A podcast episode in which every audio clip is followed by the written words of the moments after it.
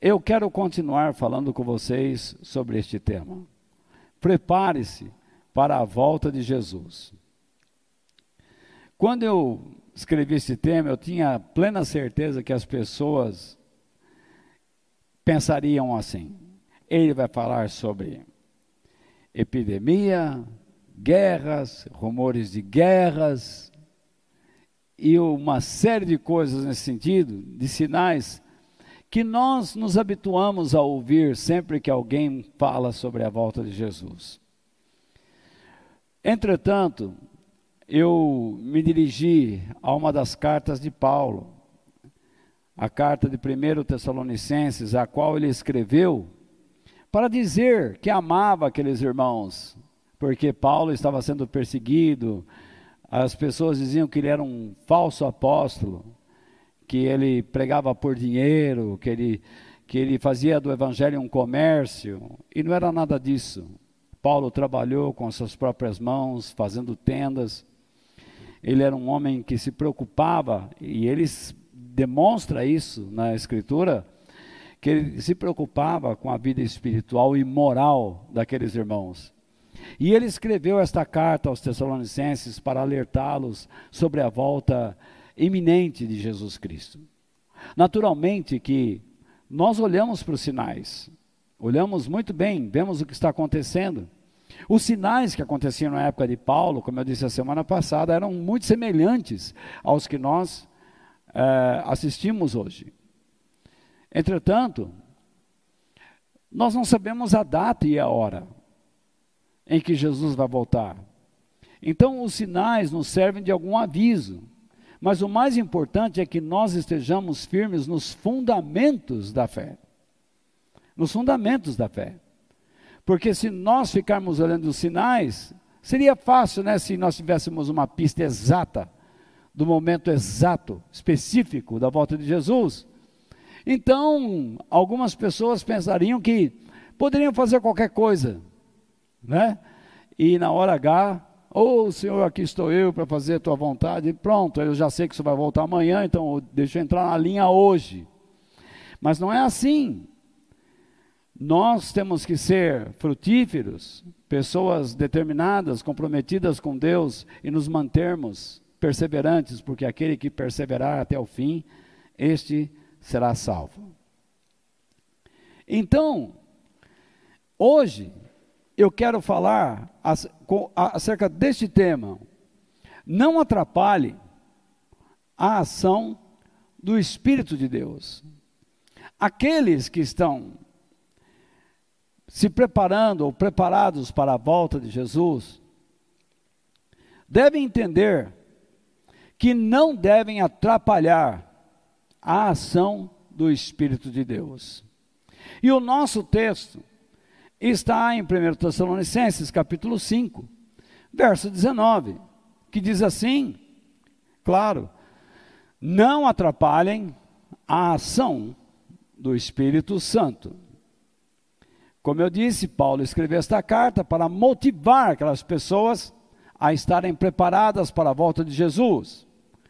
E na semana passada, nós vimos o contexto do texto, do nosso texto base. E lá Paulo faz uma série de recomendações, de conselhos, que são os fundamentos da vida cristã. No capítulo 5 de 1 Tessalonicenses, dos versículos 12 ao 22, você encontra essa lista, tá? Que representam fundamentos da vida cristã, são ordens divinas. Façam isso, façam aquilo, não façam isso, orem sem cessar, sejam gratos, uma série de coisas. E encontramos nesta lista isto aí que nós estamos lendo. Não atrapalhem a ação do Espírito Santo. Então eu quero ler novamente esse texto com alguns comentários que eu coloco entre as palavras, para que vocês entendam a mente do apóstolo, onde ele queria chegar. Então ele diz: não atrapalhem, isto é, não apaguem o fogo, é isso que ele quer dizer. Não apaguem o fogo ou a chama, mas também não emudeçam a sua voz, Não entristeçam, não ponham para fora da igreja e de suas vidas o que? A ação do Espírito Santo. Então, só para questão doutrinária, o Espírito Santo é o que? É quem, melhor dizendo? É a terceira pessoa da Trindade, o próprio Deus em espírito, habitando no cristão. O Espírito Santo, então, é o próprio Deus em espírito, habitando no cristão. Você vê como as palavras na Bíblia, elas têm significados amplos, elas atingem ideias maravilhosas. Por exemplo, atrapalhar significa extinguir, emudecer, abafar, é, entristecer, não sei se falei, mas está aí. Não apaguem o fogo ou a chama, não emudeçam a sua voz. Não entristeçam, não ponham para fora da igreja e de suas vidas a ação do Espírito Santo, isto é, o próprio Deus. Então, repare bem, quando você diz que já é de Deus e que Deus não o lançará fora, Deus não quer lançá-lo fora, mas você pode lançá-lo fora. Ponha isso na sua cabeça. Com a sua atitude, você pode colocar Deus fora da sua vida.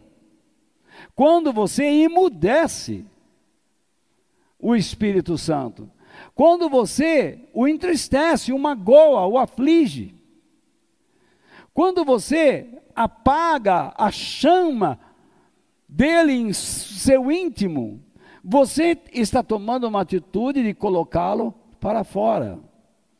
Eu encontro ainda algumas pessoas dizendo: não, Deus já me escolheu, agora eu já, já estou salvo, ninguém me tira da eternidade.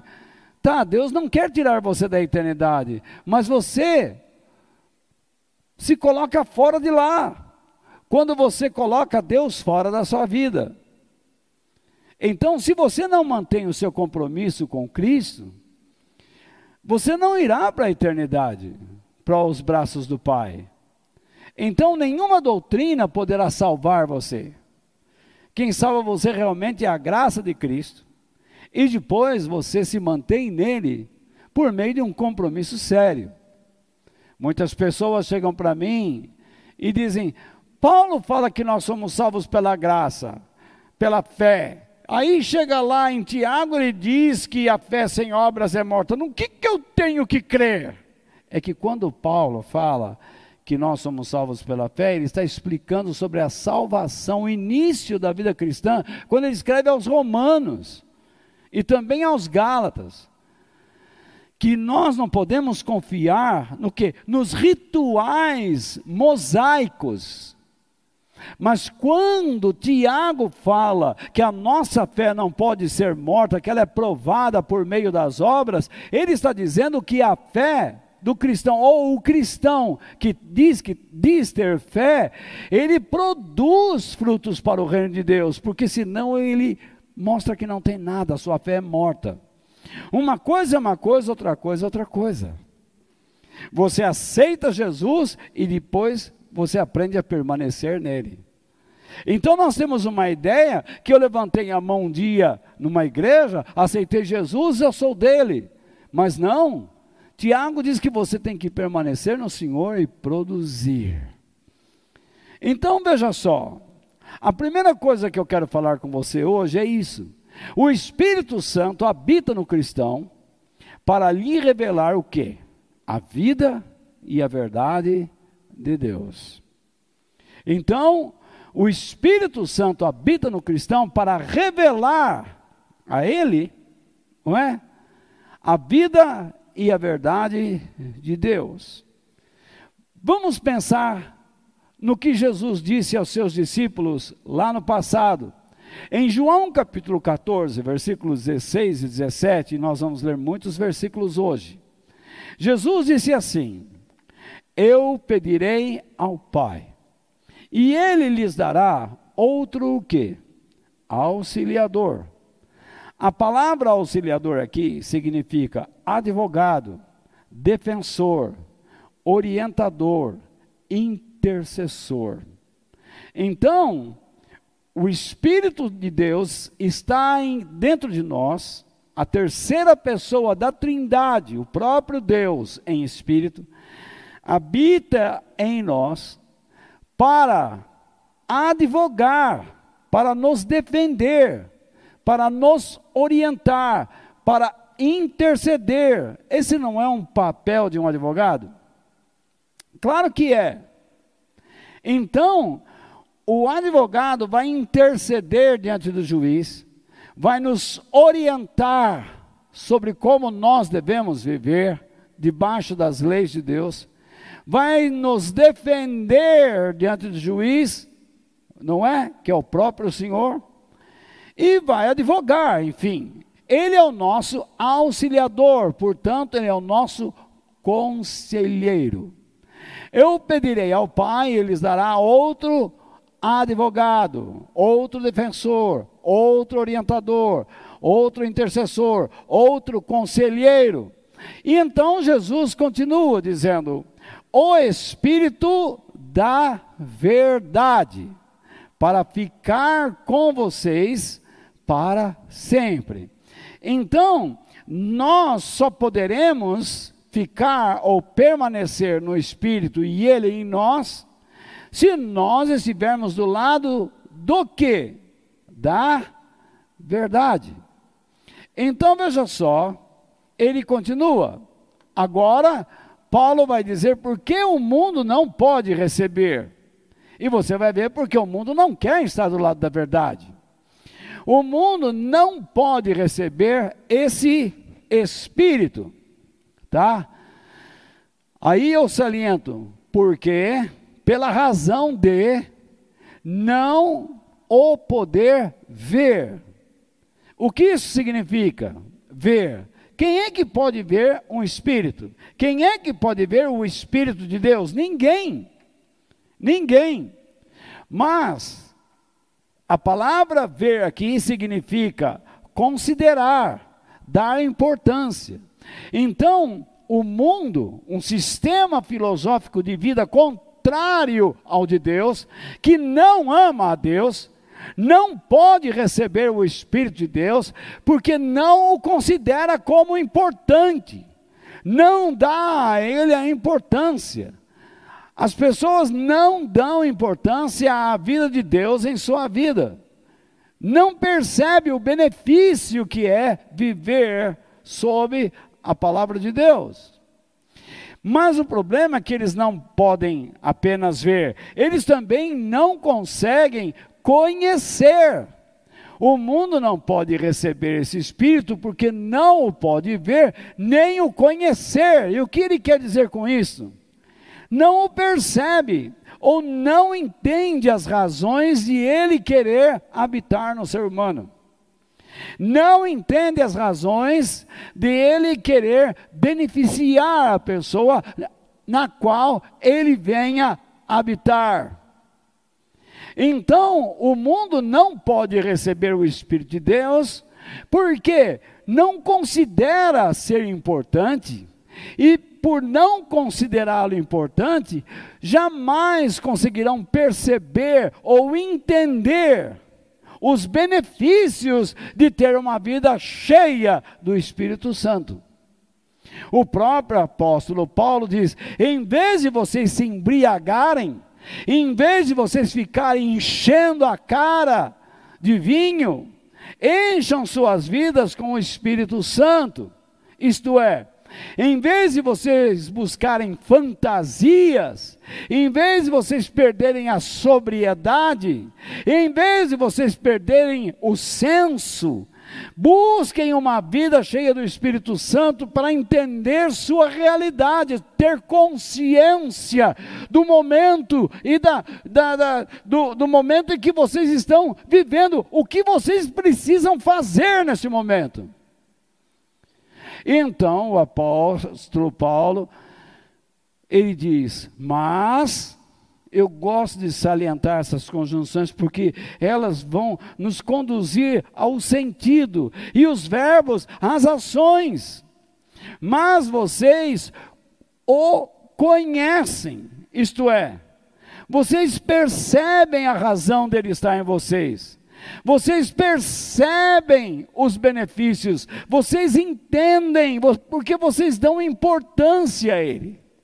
Mas há um fato curioso aqui. Ele diz: Vocês o conhecem porque ele está no presente do indicativo. Ele está. Eu estou, tu estás, ele está. Jesus não disse que ele estará. Ele está com vocês. O Espírito Santo, quando Jesus estava falando com eles, o Espírito Santo estava lá, tanto na pessoa de Jesus como na vida deles, porque ninguém consegue crer em Deus se o Espírito de Deus não o convencer. Pois é o Espírito de Deus que convence o homem do pecado e da justiça, do amor, da bondade, da realidade de Deus. E é o Espírito Santo que mantém esta pessoa em Deus. Porém, o que Jesus está dizendo? Que nós não podemos nos contentar somente com a presença do Espírito Santo, mas nós precisamos permitir que ele viva em nós.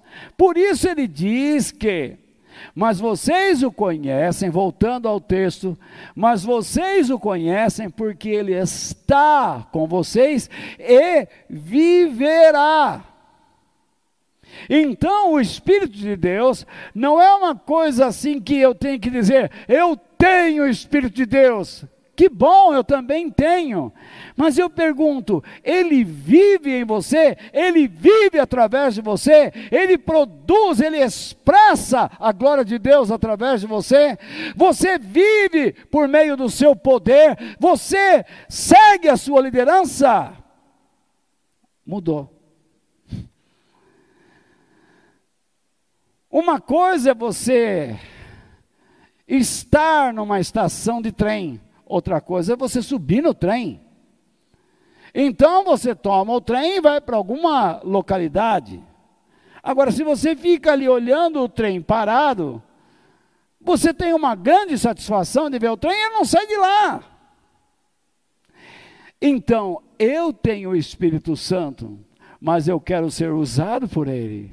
Eu preciso permitir que Ele trabalhe em minha vida. Ele viverá em vocês. O Espírito Santo é a realidade da vida divina dentro de cada um de nós.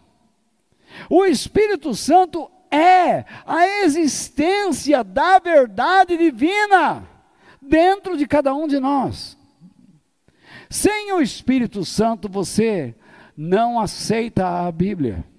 Sem o Espírito Santo você não é conduzido a ela. Quando você não dá importância ao Espírito Santo, você não sente necessidade da palavra de Deus. Você não sente necessidade da igreja, você não sente necessidade de orar, você não sente necessidade de se colocar, de se contrastar diante de Deus. O Espírito de Deus muitas vezes se torna o nosso adversário. Ele trabalha conosco para que nós possamos agradar a Deus. O mundano não ama a verdade. Ele não quer a existência da verdade. Por quê? Porque a verdade contrariará seus prazeres carnais, seus interesses egoístas, contrariará o seu espírito de orgulho. Mas isso não ocorre na vida daquele que verdadeiramente ama a Deus porque ele sabe que é habitado pelo Espírito Santo e o Espírito Santo está na sua vida para, primeiramente, emudecer, fazer calar a mentira, o espírito de engano e exaltar a verdade de Deus que é Jesus Cristo, nosso Senhor. Louvado seja Deus. É necessário que você saiba que nós atrapalhamos o Espírito Santo, isto é, nós o abafamos, nós o emudecemos, nós o entristecemos, nós o colocamos de lado. Quando preferimos a mentira em vez da verdade. Quando nós preferimos o orgulho, o egoísmo, o interesse pessoal, em vez a submissão divina. Se nós temos medo de nos submetermos à submissão, à, à verdade divina, como nos é ensinado na palavra de Deus, como nós poderemos agradar o Senhor? Satanás procura constantemente enfraquecer, destruir a nossa confiança, isto é, a nossa fé, a nossa fidelidade à palavra de Deus constantemente. Ele está dizendo isso não funciona, não é bem assim. Você se lembra de Eva? Quando nós não atrapalhamos o Espírito Santo, isto é, quando nós não apagamos a sua chama, ele sempre agirá como o fogo de Deus contra o fogo satânico demoníaco, mundano, que constantemente vem contra nós. Vocês já ouviram no campo, quando o, o, lavrador está de frente a uma queimada, um, um incêndio na mata, o que, que ele faz? Ele limpa uma área e põe fogo. Então vem o fogo de lá e o fogo de cá. Isso é chamado de fogo de encontro. Quando o fogo de cá e o fogo de lá se encontram, ele simplesmente apaga. O fogo do labrador, quando encontra o fogo que vem da mata, bate nele, ele apaga. Isso está de acordo com as palavras de Paulo. Quando ele diz lá em Efésios capítulo 6, versículo 16, ele diz assim: levem sempre a fé como escudo, para poderem o que? Se proteger. Proteger significa sufocar, atrapalhar, emudecer, abafar o que? A influência de todos os dardos do fogo do maligno. Não é interessante? O apóstolo, no local, ele diz: não apaguem o fogo do Espírito. Por quê? Porque é o fogo do Espírito que apaga o fogo do diabo. Simplesmente assim. Se você não apagar o fogo do Espírito, você é vencido ou queimado pelo fogo do diabo, o fogo do mundo, o fogo da carne, da paixão. Então, quando os cristãos usam o escudo da fé, que é parte da armadura de Deus, o que, que acontece? A fé agindo, a confiança em Deus, a fidelidade a Deus, agindo pelo poder do Espírito Santo, extingue, diminui, abafa a influência dos dardos inflamados de Satanás. É isso que ele faz. Jesus nos alerta a dependermos do Espírito de Deus que habita em nós, para apagarmos essas chamas satânicas. Por que ele diz dardos inflamados? Porque machucam, queimam, destroem. Mas é uma chama que desperta também atrações. Se o diabo não pode lhe dar uma marretada, ele vai fazer com que você tropece. E então bata a cabeça, que você se distraia e se machuque. Ele vai apresentar cenários. Existe um filme já meio antigo, que eu sempre indico para você ver. Ele diz sobre a tática do diabo, se você puder, puder assistir um dia, assist, o advogado do diabo. Como é que era o nome daquele ator? Não me recordo agora. Enfim. Se você puder assistir, assista O Advogado do Diabo. Você vai ver como ele engana, como ele trabalha. O advogado queria ser famoso, ele mostrou o caminho da fama. E depois o advogado diz: Não quero mais ser famoso, eu quero trabalhar no escritóriozinho lá no interior. E o diabo aparece no final e diz: Tá bom, vamos preparar um lugarzinho também para você. Ele sempre conhece os esquemas. Ele sempre conhece os esquemas. Muito bem. Você se lembra quando Eva foi atacada pelo diabo, não é? Como ele enganou. Ele inflamou sua mente para que ela colocasse para fora os seus desejos. Garanto que ela passou muitas vezes em frente àquela árvore e disse: Por que eu não posso tocar? Por que eu não posso comer? E de repente o diabo, numa das suas caminhadas, estava lá. E diz que morrer era uma mentira, que Deus tinha medo, que ela seria como ele. E ela sonhou. Ela sonhou. Ela visualizou um futuro que não era o futuro de Deus para ela. E o resultado foi o desastre, o fracasso. E é assim que acontece. Eu volto a dizer a você: se você não apaga o fogo de Satanás agora, e você for para o inferno, por causa de uma vida desregrada, por causa de uma vida sem compromisso, Jesus alertou três vezes em Marcos capítulo 9, nos versos 44, 46 e 48, que o fogo do inferno não se apaga. O momento de apagar o inferno na sua vida é agora. Porque se você estiver nele na eternidade, você não o apagará. Jesus citou três vezes isto, que é para nos alertar, chamar nossa atenção. Eu tenho dito a vocês: se esforcem, aprendam a ler, aprendam a meditar, pratiquem devocionais, aprendam a orar, sejam frutíferos, mas algumas pessoas continuam inertes, paradas, quietas, não querem crescer. E acham que eu sou uma pessoa inconveniente.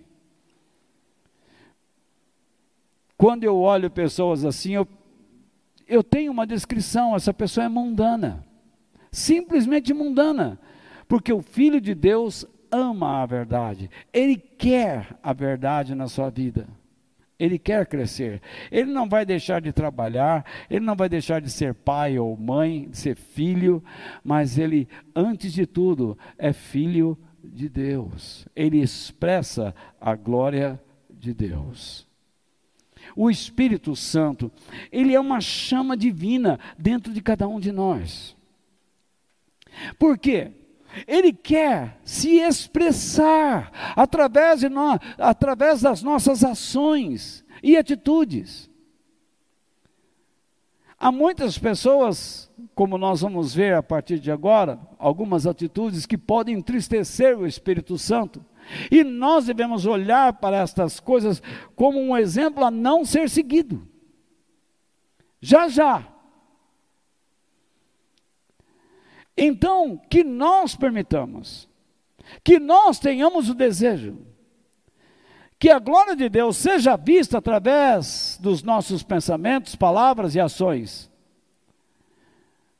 as quais nós executamos pelo poder do Espírito Santo na educação do filho, no trato com a esposa, com o esposo, do, do patrão, do empregado, na igreja, com o irmão, com a irmã, enfim.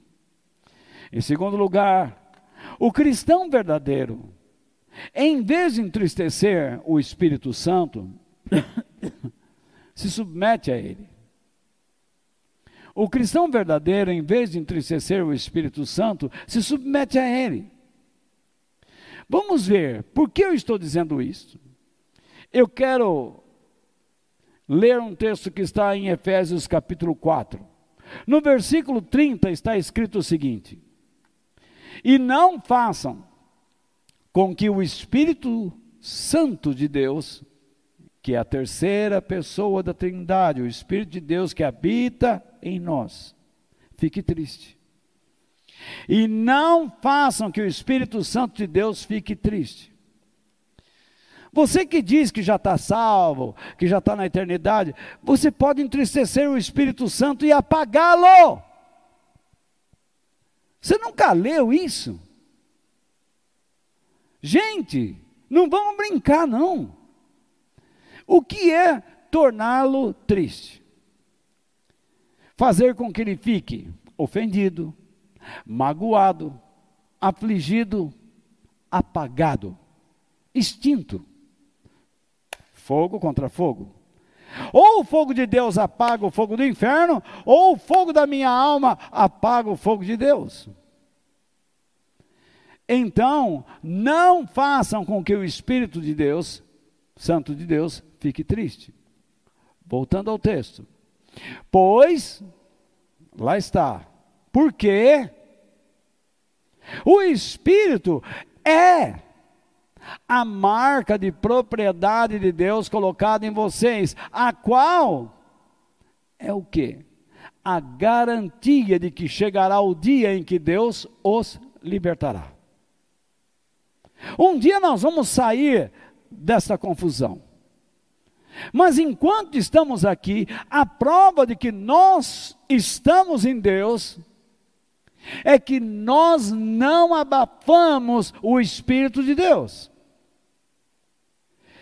As pessoas olham para nós e dizem: esse é um homem, esta é uma mulher frágil, pecador ou pecadora, mas submissa ao Espírito de Deus. Ninguém pode negar que o Espírito de Deus não age em sua vida.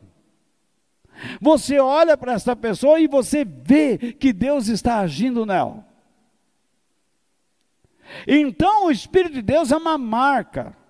E marca é algo visível. Desculpe.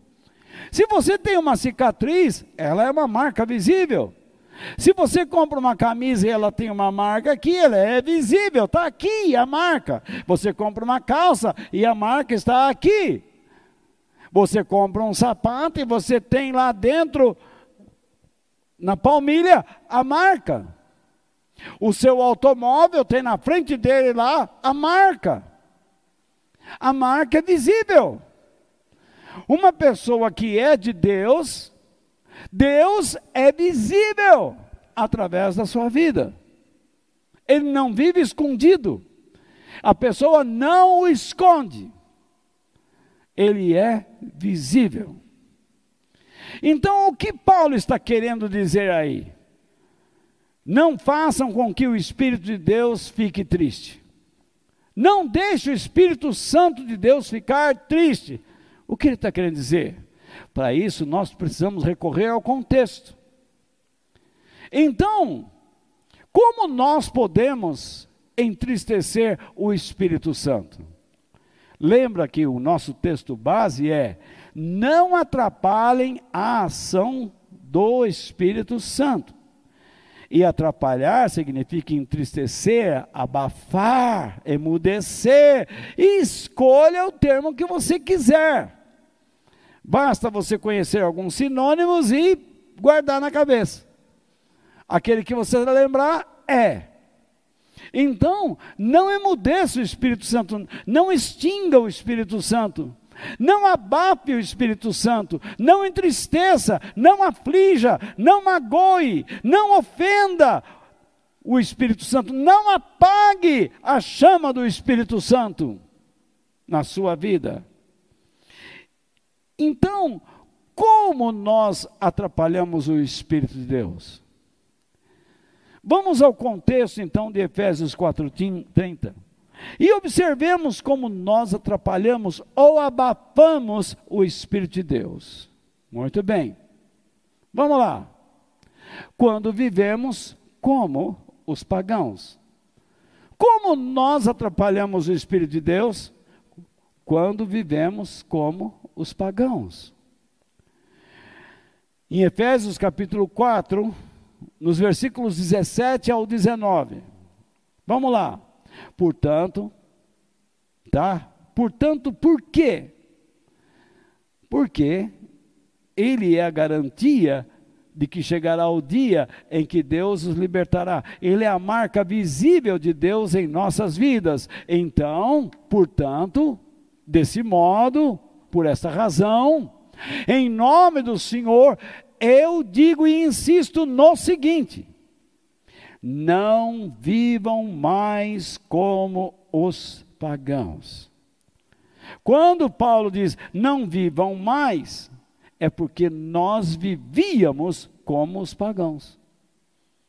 Então, pagão não é propriamente aquela pessoa que não acredita em Deus, ele acredita em Deus, mas a sua vida é devassa. Ele vive de modo promíscuo, desregrado, desorganizado, em desordem. Então não vivam mais como os pagãos. Por quê? Olha lá, eu coloco lá um quadradinho vermelho em cima de pois.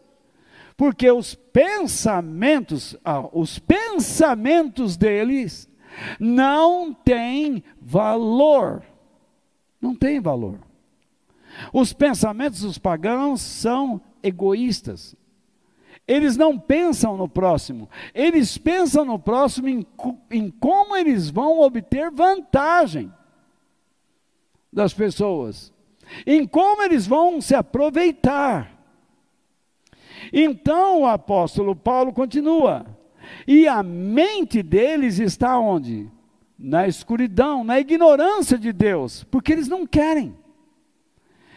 Por não quererem a Deus, a verdade, eles não têm parte na vida que Deus dá.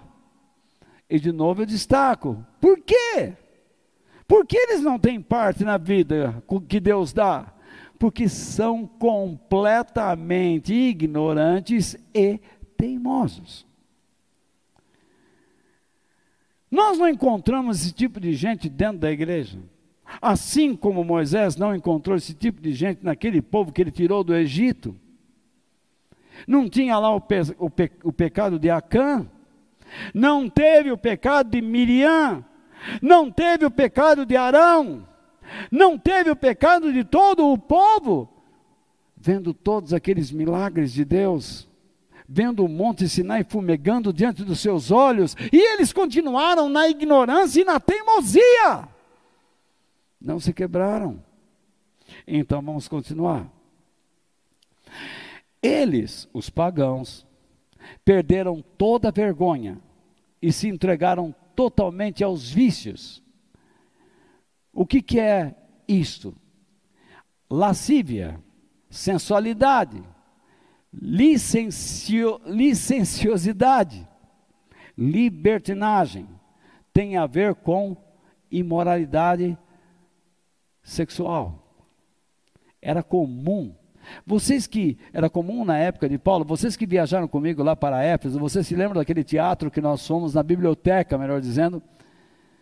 Do lado da biblioteca tinha uma passagem que atravessava a cidade por baixo, um túnel que eles construíram, que levava à zona de Meretrício. Os homens diziam, caso nós vamos para a biblioteca ler, e eles entravam na biblioteca e depois entravam naquele poço, atravessavam pelo túnel e iam lá se divertir. E depois voltavam pelo mesmo túnel à biblioteca e iam para casa. Era assim.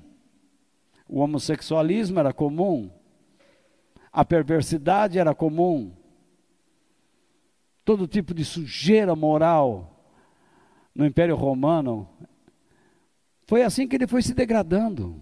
Todo o povo vai se degradando por causa disso, de libertinagem.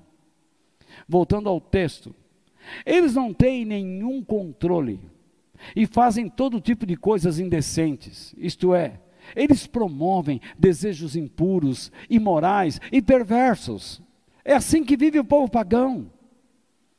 Eles não apenas cometem o que é errado, mas eles incentivam outras pessoas a cometerem o que é errado. Encontro pessoas dentro da igreja a dizer: Não, eu sei, o pregador lá fala, mas que você acha? Você acha que ele vive aquilo que ele fala? Olha o diabo.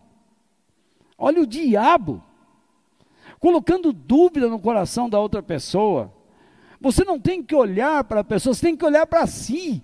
O Espírito de Deus está usando a minha vida para alimentar a sua e a minha vida neste instante. Nós todos estamos sendo aperfeiçoados por Deus. Você tem que ser corrigido por Deus e eu também tenho. Você não deve atrapalhar o Espírito Santo, eu também não devo. Então nós estamos aprendendo juntos. Porém, Porém, todavia, contudo, Deus escolheu a mim para falar isto a vocês. E eu não quero negar a ação do Espírito Santo, eu não quero atrapalhar o Espírito Santo, eu quero falar a verdade, porque eu me preocupo com a sua vida espiritual e moral. Eu não quero que você caia num lugar onde o fogo que haverá lá nunca será apagado.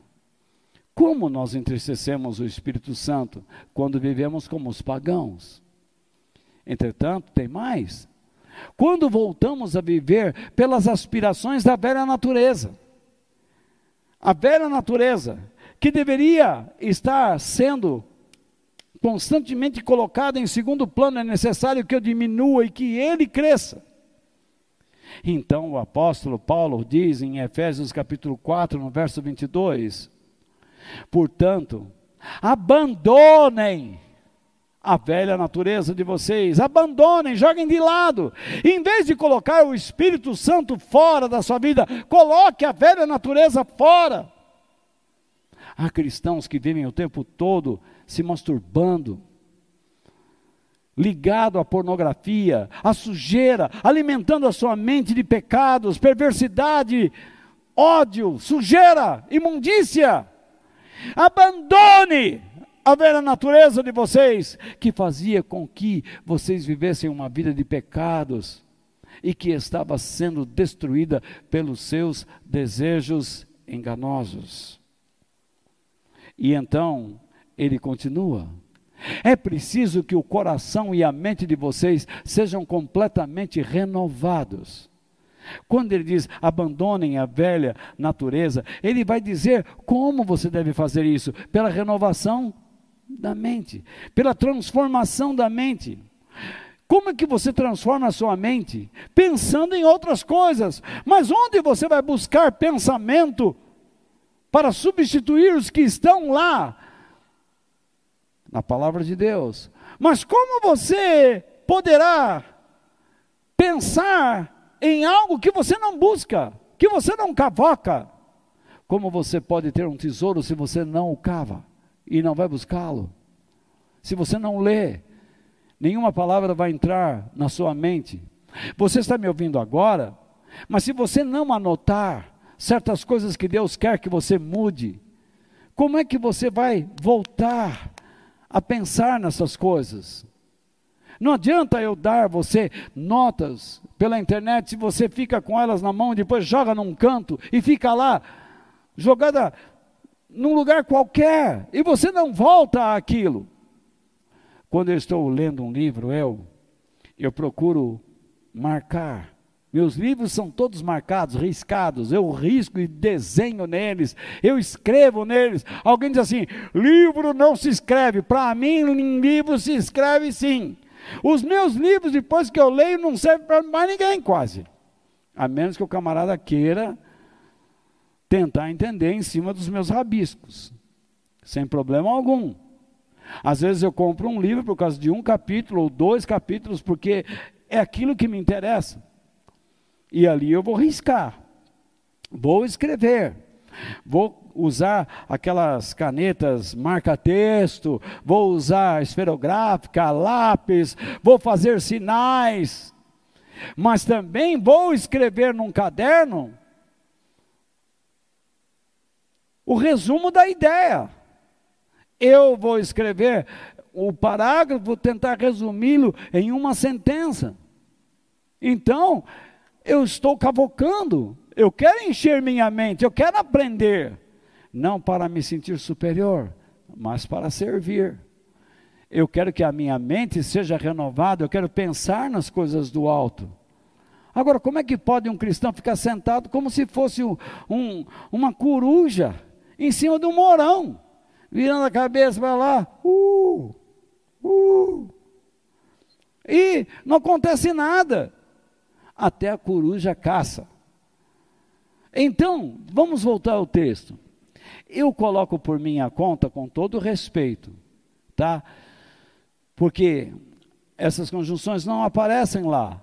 Então, portanto, a conclusão de Paulo, vistam-se com a nova natureza. Ele não disse abandone a velha.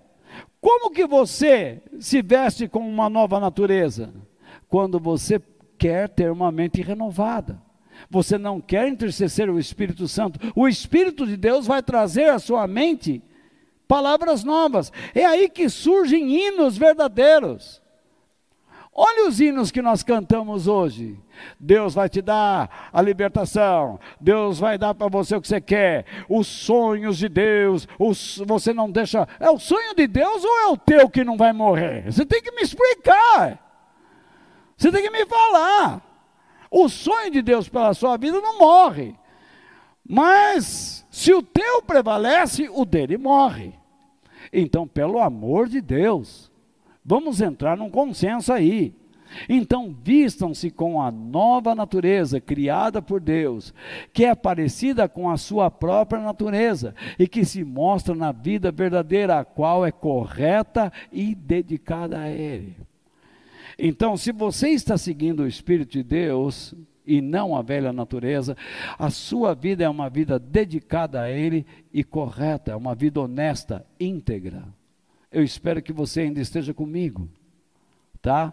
Porque a vida que está agindo em você, que viverá em você, que vive em e através de você, é uma vida parecida com a natureza divina.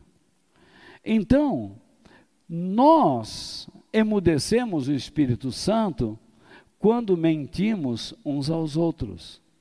Então o apóstolo Paulo diz no verso 25: Por isso, não mintam mais. Que cada um diga a verdade para o seu irmão na fé, pois todos nós somos membros do corpo. Não se constrói uma família tendo a mentira como base. Não se constrói uma igreja verdadeira mentindo ou falando meias verdades. Você nunca será um cristão verdadeiro falando meias verdades.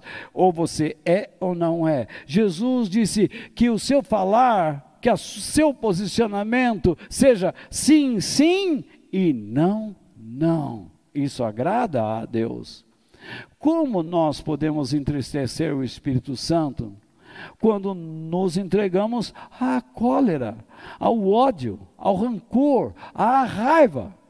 Ninguém está livre disso. No versículo 26 e 27 de Efésios 4, está lá: se, olha lá, caso, se porventura vocês ficarem com raiva, porque ninguém está livre disso.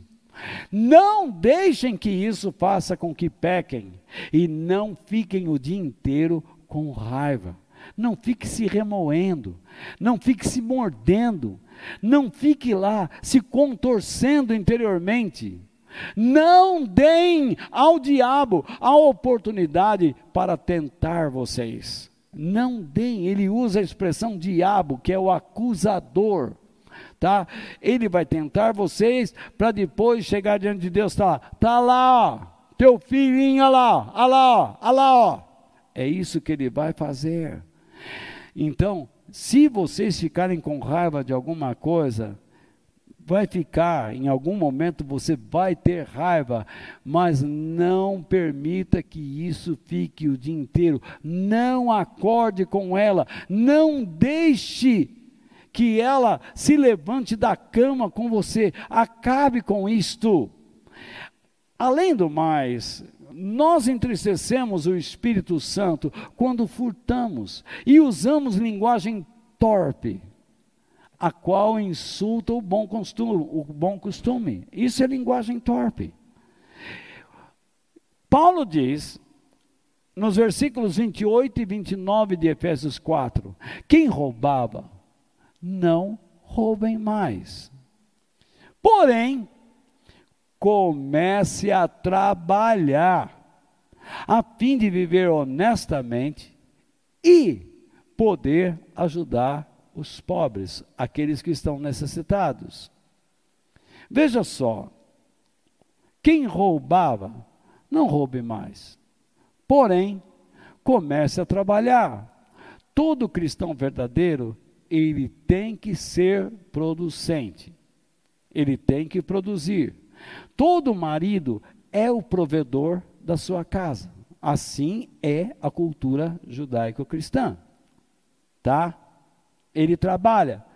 Ele trabalha honestamente a fim de poder ajudar os pobres por meio do que? Da sua vida na igreja. Correto? Ele não é um assistente social, mas a igreja, juntando as pessoas que trabalham, ela terá o poder para ajudar pessoas que estão em necessidade. Então, veja lá, continuando. Não digam palavras que fazem mal aos outros, mas usem apenas palavras boas que ajudam os outros a crescer na fé e a conseguir o que necessitam. Com que finalidade? Para que as coisas que vocês dizem façam bem aos que ouvem. Uma pessoa rancorosa, ela destrói sua família, você sabe que quando você é pego em um momento de rancor, de raiva, de ódio, você queima tudo que está ao seu redor. Você é o fogo que precisa ser apagado. Agora, se você não apaga este dardo inflamado do inimigo, isso vai acabar com a tua vida. Você destrói a educação dos seus filhos, você destrói a sua vida conjugal, você destrói o seu momento e você destrói o seu futuro. Muitas vezes nós perdemos grandes momentos em nossas vidas por causa do nosso destempero. Me diga se eu não estou falando a verdade. Você sabe que eu estou falando a verdade. Deus nos chamou para fortalecer pessoas, para ajudar o próximo e não destruir a vida dele. Deus chamou você para ajudar seu marido, sua esposa, seu filho, seu pai, sua mãe, e não para destruir sua família. Façam o que é útil aos que ouvem. Dê a eles a sua vida útil. Dê a eles a graça que Deus te dá. Dê a eles o mesmo que Deus está lhe dando. E por último, como nós podemos entristecer o Espírito Santo? Quando nos entregamos à amargura e não perdoamos uns aos outros. Olha o que Paulo diz em Efésios capítulo 4, versículos 31 e 32. É o contexto do verso 30. Não entristeça o Espírito Santo de Deus. Ele diz: abandonem toda a amargura, o azedume, as queixas, todo o ódio e toda a raiva, porque é aí que a amargura vai, te conduz, ela te conduz e te prende no ódio e na raiva. Nada de gritarias, aí está o fruto da amargura, do ódio e da raiva, gritarias, insultos e maldades não foram poucas as vezes, e não serão poucas as vezes, em que eu ouvirei alguém dizendo assim: não aguento mais viver dentro da minha casa, porque lá eu só ouço, só vejo gritarias, só escuto insultos e vejo maldade. Minha mãe é má com meu pai, meu pai é mau com a minha mãe, eles gritam, se maltratam, se insultam eu só vejo reclamação, eu só vejo ódio. Eu não consigo viver de outra maneira a não ser com um sentimento de tristeza. Eu ouço isso constantemente. Recebo mensagens de pessoas falando isso. Por que não abandonam a amargura? Eles não querem aprender a perdoar. Eles não querem ser bons. Voltando ao texto, no verso 32, Paulo diz: pelo contrário, isto é, pelo contrário significa, siga outro caminho. Em vez de vocês andarem pelo caminho da amargura, do ódio, da raiva, da gritaria, dos insultos, da maldade, sigam pelo caminho da bondade. Sejam bons, sejam úteis. Produzam coisas boas e sejam atenciosos uns para com os outros. Escutem. E então ele diz: e perdoem uns aos outros, assim como, da mesma maneira, do mesmo modo, que Deus, por meio de Cristo, perdoou vocês. O que, que é o perdão? O perdão não é esquecer. Ninguém consegue esquecer a ofensa recebida. Ninguém consegue esquecer a cara, a face, a silhueta do ofensor. Perdão é você dar à pessoa a oportunidade da conciliação, da amizade. Você diz assim: olha, vamos cessar a guerra. Eu sei que você não vai esquecer o que eu disse a você, e eu não vou esquecer o que você me disse, mas vamos superar isso, vamos fazer uma conciliação, um acordo, uma aliança, vamos parar essa guerra. É isso que Deus fez. O perdão de Deus é isso. Antes éramos inimigos, agora somos amigos. É isso que Deus espera. Você pode atrapalhar o Espírito Santo quando você não segue, não segue as propostas divinas que eu apresentei a você. Atrapalhar o Espírito Santo significa insistir, insistir em agir de uma forma não aprovada por Deus, quer seja em pensamento, em ação, e especialmente em pensamento. O único caminho a ser seguido é aquele que nos conduz, como cristãos, para mais perto de Deus e à sua pureza. Jesus disse: Bem-aventurados os limpos de coração, porque eles verão a Deus. Em Mateus capítulo 5, verso 8. Além do mais, quando você se aproxima da pureza, você se afasta do pecado e do espírito do mundo. Assim como nós não queremos ser entristecidos e não queremos entristecer pessoas, nós não devemos atrapalhar o Espírito Santo porque ele nos foi colocado dentro de nós, é o próprio Deus dentro de nós, para expressar a sua vida e a sua verdade, em e através de nós. O cristão precisa aprender que quando ele se comprometeu com Deus, ele se comprometeu com o princípio do L. Amarás ao Senhor teu Deus e amarás ao teu próximo. O processo de vida cristão é: como eu posso abençoar meu próximo? Por meio do meu amor a Deus. Quando você vive desta maneira, você pode ter certeza que Deus estará suprindo sua vida. O seu casamento existe para expressar a glória de Deus e fortalecer o próximo. Você é o que é para expressar a glória de Deus e fortalecer o próximo. Então, meu amigo, você não vai ficar preso a depressões, a angústias, inseguranças, dúvidas, porque você tem sentido de vida. Isso ninguém pode te roubar. Mas quando você fica lá na tua casa pensando, ai meu Deus, minha vida não tem sentido. Lógico que não tem, você não ama a Deus e não ama ninguém, você é egoísta. Você quer que as pessoas cheguem em você, você não vai a ninguém. Você não dá nada a ninguém. É natural que você vai se desmoronar na depressão. É natural que você será uma pessoa deprimida, angustiada, triste, vazia. Dê sentido à sua vida. Mude! Não atrapalhe a ação do Espírito Santo de Deus. Volto a dizer o que disse no início. Os sinais que nós estamos vendo apontam claramente que Jesus está voltando. No entanto, você tem que olhar para outros sinais que mostram se a sua vida está fria, morna ou quente. Você tem que olhar, você tem que perceber que sinais a sua vida está demonstrando. Você é ou não é de Deus, você serve ou não serve a Deus, você ama ou não ama a Deus.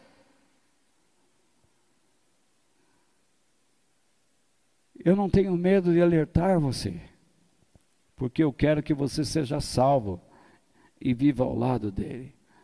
O meu desejo é que nós estejamos nos preparando ou preparados para a volta de Jesus e não deixemos de observar, naturalmente, os sinais, guerras, rumores de guerras, fome em todo o mundo. Triste mas que a nossa atenção esteja focada no nosso modo de andar e nos frutos que nós podemos produzir para a glória de Deus. Portanto, andemos de maneira a agradar a Deus, a agradarmos a Deus, não atrapalhando nunca a ação do Espírito Santo, as suas ações através de nossas vidas e dentro de nós. Eu espero que esta palavra tenha fortalecido sua vida, trazido direção, em nome de Jesus, e que Deus nos abençoe.